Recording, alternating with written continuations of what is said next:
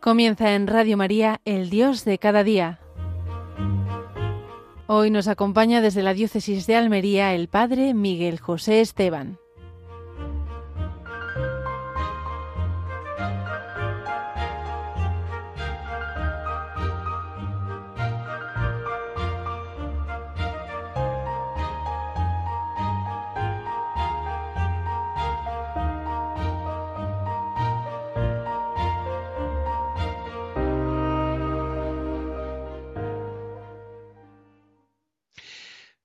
Y bien hallados, queridos hermanos, en esta mañana especial dedicado a todos los días dedicado al Señor y hoy especialmente quisiera hacerlo en el Dios de cada día de la mano de la Virgen María.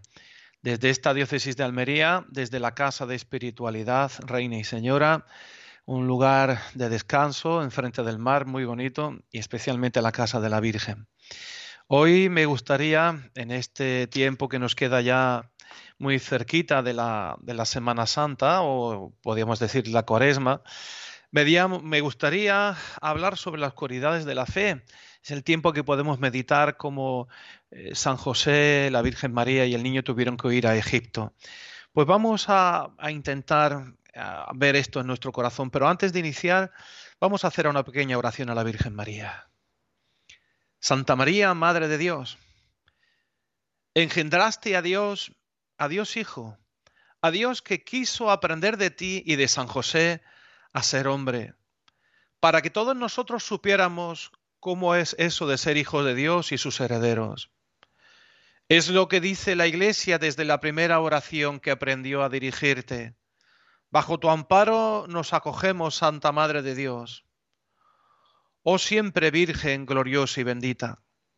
Así lo repitió también el gran concilio de Éfeso en el 431. Con los ojos que tú le diste, Dios en forma de hijo nos miró y nos sigue mirando. Con las manos que tú le diste, María, sanó a muchos y nos sigue bendiciendo.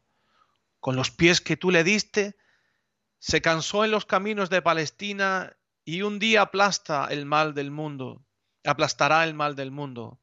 Con el corazón que tú le diste, Lloró en Jerusalén, derramó su sangre y el agua en la cruz y nos amó tiernamente para siempre. Vuelto a la gloria que desde siempre tenía, ahora con su plena humanidad, al lado del Padre, no deja de ser hijo y aún siendo tu, tu Señor. Por eso te invocamos con toda confianza, oh Reina y Madre, Madre de Dios, a Él le adoramos con el regazo, lo adoramos en la Eucaristía y lo adoramos en el cielo. Amén. Pues como he dicho, bienvenidos en esta mañana del mes de febrero y hoy me gustaría hablar sobre las cualidades de la fe, que, la, que María será para nosotros un ejemplo también en nuestro caminar, en nuestro camino lleno de luces y también de sombras. El Señor conduce a María por ese itinerario de la fe que le debía de hacer muchas veces preguntarse, ¿cómo eran los caminos del Señor? ¿Cuáles serán los planes que Dios tenía para ella? Y encontramos en el Evangelio como puntos cruciales en la vida de la fe de María el momento de la huida a Egipto. En el momento en que el niño se queda en el templo, momento también es cruciales en la oscuridad de la fe, también fueron el momento de las bodas de Canaán, en cierta manera. En el momento, sobre todo en la cruz, cuando ve morir a su hijo y se encuentra como una, una terminación tan contraria de lo que podía ser esa visión del Mesías triunfador. Es vida de fe. La vida de fe que San Juan Pablo II recalca es una vida heroica en el seguimiento de Cristo. La Virgen tuvo sin duda luces interiores notables, porque su vida interior es como la vida interior alta de una persona que ha llegado a la cumbre del desarrollo espiritual. Todos nosotros también expresamos esas depresiones y nos encontramos momentos difíciles y negros en nuestra vida, en los que damos a veces pasos en falso,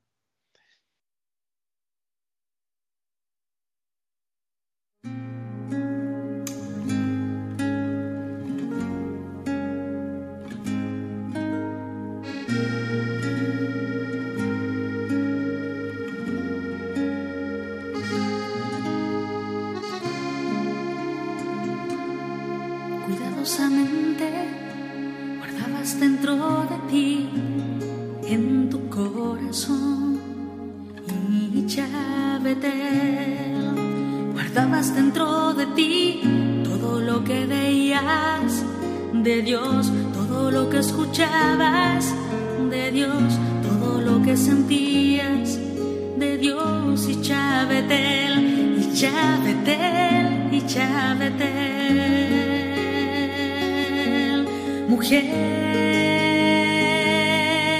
mujer, casa de Dios y Chabetel. Guardabas en el corazón, guardabas en el corazón, guardabas en tu corazón, guardabas todo en tu corazón.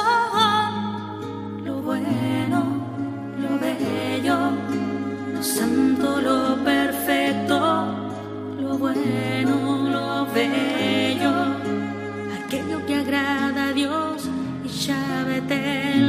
Casa de Dios y Chabetel, mujer de Dios y Chabetel. Guardabas en el corazón, guardabas en el corazón, guardabas en tu corazón, guardabas todo en tu corazón.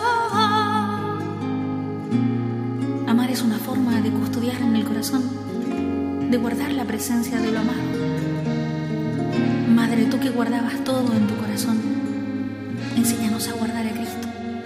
Y Chabetel, casa de Dios, y Chabetel,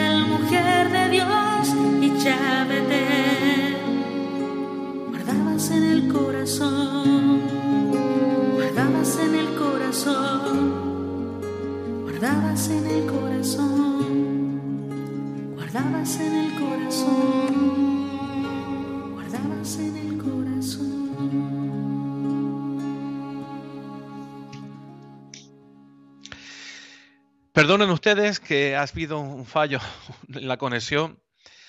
Nosotros lo reconocemos al Dios de la oscuridad. En la oscuridad nosotros tenemos que reconocer a Dios y pensamos que esos eh, atributos han de ser manejados según lo debemos de concebir. No nos damos cuenta y pensamos que esos atributos han de ser de manejarnos según lo hemos concebido nosotros. Y he aquí la gran fuente de nuestra oscuridad. No caemos en la cuenta de que Dios es infinitamente superior a nosotros, que tiene caminos que no son nuestros caminos. Por eso repetimos en la meditación del nacimiento, por tus caminos, llévanos a donde vamos, porque tus caminos no son mis caminos. Por eso nos decía también el concilio, hablando de la santidad, que aceptando todo de la mano del Padre Celestial, manifestamos en todo el amor que Dios tiene al mundo. Es lo que ahora debemos de aceptar. Tenemos confianza, dice Jesús, tened confianza. El Padre sabe lo que necesitáis en cada momento. Y San Pablo nos decía en una de las cartas que había momentos en los que él tenía hastío de la vida hasta el punto que tenía ganas de morirse. Y así estaba lleno de amargura. Y en otra ocasión dice, lleno, llevo un dolor constante en mi corazón, como una espina dentro. Son momentos oscuros. Y sin embargo, entonces grita, sé de quién me he fiado y estoy aquí, seguro. Es la confianza que brota de la certeza de que Jesucristo vela por él en cada momento. Es el cumplimiento de la exhortación de Jesús que dice, tened confianza. Jesús en la pasión, ante el momento de instituir la Eucaristía, dice que sabiendo que todo había puesto al Padre en sus manos, que venía de Dios y a Dios volvía, sabiendo esto, es la seguridad que él tiene. Puesto todos, todo en sus manos, vengo de Dios y vuelvo a Dios. Y en la misma oscuridad de la pasión repetía, el cáliz que me dio el Padre no lo voy a beber. Es la seguridad que tiene de guiar nuestra misión. La seguridad de que el cáliz que me da el Padre, que es el Padre, el Padre a quien me dirijo, con esa palabra llena de afecto y de cariño. El Señor sabe mi fragilidad, sabe mi naturaleza, no me priva de las luces necesarias en esos momentos, pero no imaginemos necesario lo que nosotros creemos necesario. A veces nosotros creemos necesario algo y Dios no lo considera así. Una cosa es lo que yo juzgo que es necesario para mí y la otra es lo que realmente es necesario. Dios no nos priva de lo que realmente necesitamos, aunque a nosotros no nos parece que nos vendría esto bien. Así nos sucede, nos suele guiar el Señor en nuestra vida a través de consolaciones y desolaciones, de momentos de fervor y de aridez, de momentos en los que nos hacemos sentir sus dones y momentos en la oscuridad de la fe. Y esto es normal en la vida del cristiano. Cuando el como igual que existe el día y la noche, existe en la verdad, en la vida espiritual, esta alternancia entre el fervor y la sequedad, entre el fervor y la aridez. Nunca debemos de, de olvidar que tenemos que contar con ello. Y esto lo vemos en la Virgen María, en su vida de fe. Esa confianza en cada momento, de la que brota en ella esa paz que redunda en las páginas del Evangelio de la infancia. Se dicen cosas mm, duras, hay experiencias costosas y sin embargo parece que sobre nada un sentido de paz que rebosa en el corazón materno de la Virgen. Esa paz de María no arranca en mí que tengo que imitarle, la seguridad de que amo a Él, que muchas veces no lo sé, que muchas veces no se me ocurre, sino la seguridad de que Él me ama a mí. Nunca lo olvidéis, el Señor nos ama con locura. Confía en tu amor para conmigo. Confía en tu amor para conmigo incluso en mis pecados, incluso en mi flojera. Yo sé que vela por mí tantas veces ha experimentado como vela por mí. Así podríamos considerar esto. Vamos a tratar de hacerlo rápidamente con esas escenas, especialmente de la huida de Egipto y que cuando el niño se presentó en el templo. En ellas vamos a ver el dolor de la Virgen, el significado de cómo aparece un corazón materno. Pues en este momento vamos a escuchar una canción de la, de la Virgen María y vamos a pedir especialmente que ella, antes de pasar con la huida de Egipto, nos vaya viendo esas contrariedades y estas alegrías para ver esas oscuridades de fe como lo hizo la Virgen María. Vamos a escuchar la Virgen María, la, canción de la Virgen.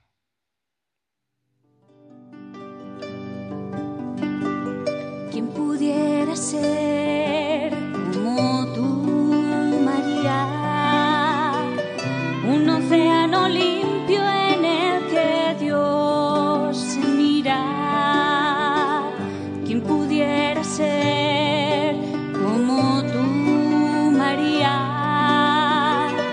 Entre todas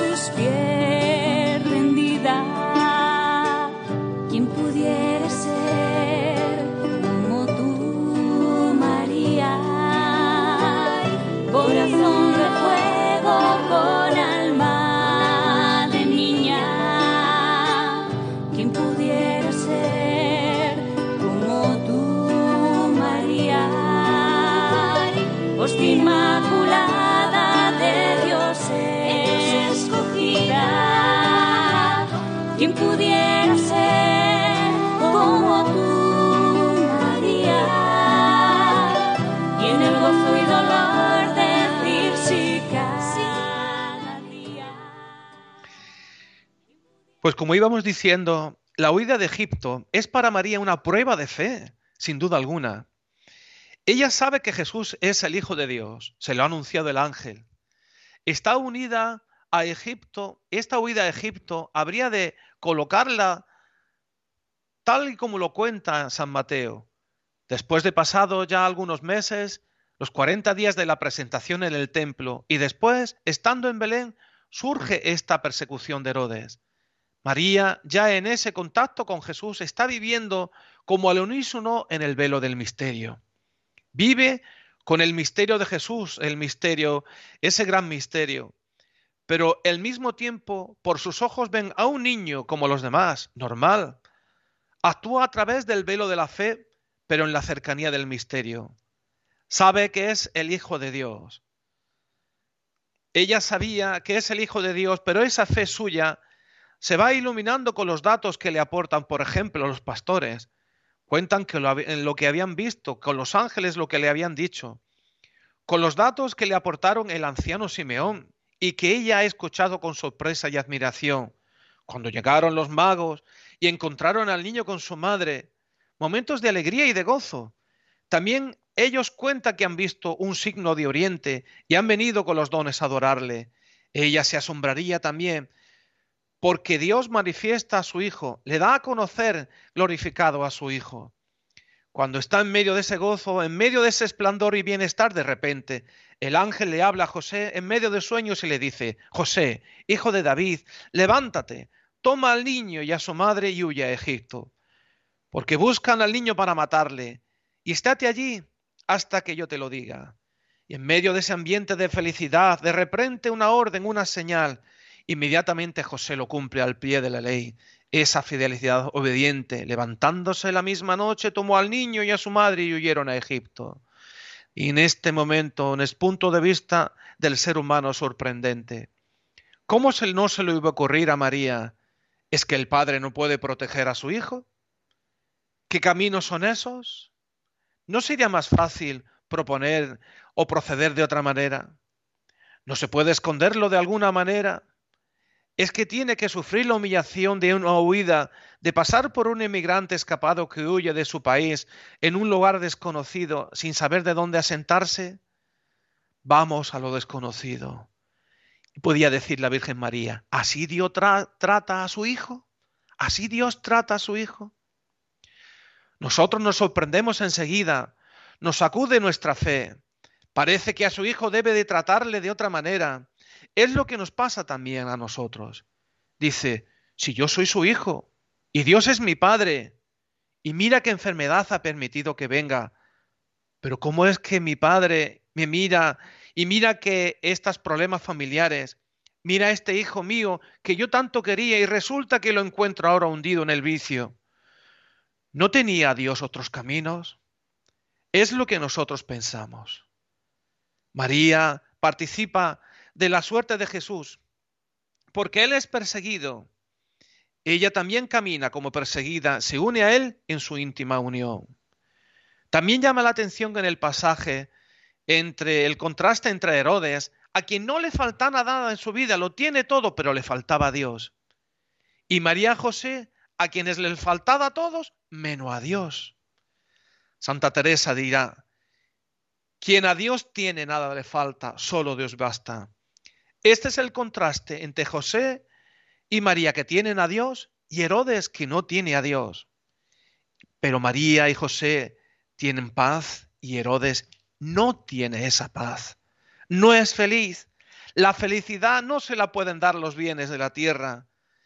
Esa felicidad muy parcial no es la felicidad de la persona. La paz, la paz que da el mundo no es la paz que da Dios. Dice Jesús, yo os doy mi paz y no como la da el mundo. Ahí, acordándome de esto, hay muchos movimientos ahora entre nuestra sociedad que se dedican a hacer momentos de pues, relajación, de extracción del mundo, todas estas, todas estas teorías que vienen de Oriente y no son nada cristianos, porque son una raíz egoísta. Todo esto que viene en el mindfulness, todo esto que viene con el yoga, lo único que va buscando una paz interior, pero que nunca se encontrará porque tiene una raíz egocéntrica. ¿Dónde encontramos nosotros nuestra paz? En Cristo y en Dios. Dios no recurre a un milagro. No suele salvar a los suyos por, por grandes medios milagrosos de ordinario. Los milagros suelen tener una finalidad salvífica. El Señor respeta la, autonomía de lo creado y cuando interviene no es puro capricho de su omnipotencia, sino como expresión de su amor, que quienes danos, que quiere darnos signos de que Él es de la vida eterna comunicada a nosotros. Ante esto no hace milagros, no hace invisible a Jesús. Podía haberlo hecho en el momento en el que venían los soldados. Toma una intervención que respeta la acción del hombre y pone ya de revelo el sufrimiento y de la cruz en el camino del Salvador. Por eso yo les pediría de manera especial en este día que nos abandonáramos, que viéramos este corazón de la Virgen María, cómo está huyendo a Egipto y cómo ella lo iba guardando todo en su corazón y abríamos sus oscuridades de fe, como también lo podemos tener nosotros en nuestra vida. Pero María y José obedecen. Toma al niño y a su madre, le dice a José, y así lo hicieron. Y en Egipto se dedican a una vida interior. Hasta que yo te diga, le dijo el Señor, hasta que yo te diga. Serán semanas, serán meses, los caminos del abandono del Señor. Y no los aprovechamos muchas veces. Los caminos mejores en eso que humanamente es incertidumbre, porque es el camino del abandono y de la confianza, y es el camino del crecimiento y del amor de Dios. Pues queridos hermanos, vamos a meditar en este tiempo, en este día especialmente esa huida a Egipto, ese abandono y esas, esa abandono que iba guardando en su corazón y esas oscuridades de la fe, cómo María nos puede ayudar en nuestro caminar, cómo nos encontramos muchas personas mayores y no tan mayores que confían plenamente en su abandono, en esa confianza que tienen que tener en Dios y que nos enseña la Virgen María. Pues aquí, desde este lugar maravilloso de Agua Dulce en Almería, de la Casa de Espiritualidad Reina y Señora, les, pues le mandamos un saludo muy grande, especialmente a las Clarisas de Almería y a todas aquellas personas que rezan mucho por Radio María, aquellas personas que nos oyen que están en, su, en sus casas sin poder salir porque están enfermos y en aquellos lugares, incluso personas que van conduciendo, aquellos camioneros que nos están escuchando, aquellas personas que van al trabajo, o aquella ama de casa que nos está escuchando desde, desde cualquier lugar, a ellas, a todos le mandamos un saludo desde este lugar tan bonito y le encomendamos próximamente para el mes que viene a seguir escuchando de la mano de la Virgen María este camino de la fe del Dios de cada día. Pues un saludo grande desde Aguadulce y que Dios les bendiga, bien hallados y bien encontrados en este lugar. Muchas gracias.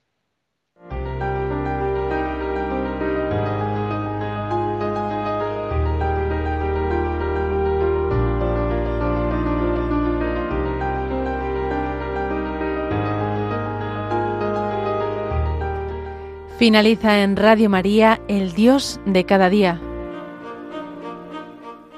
Hoy nos ha acompañado desde la diócesis de Almería el padre Miguel José Esteban.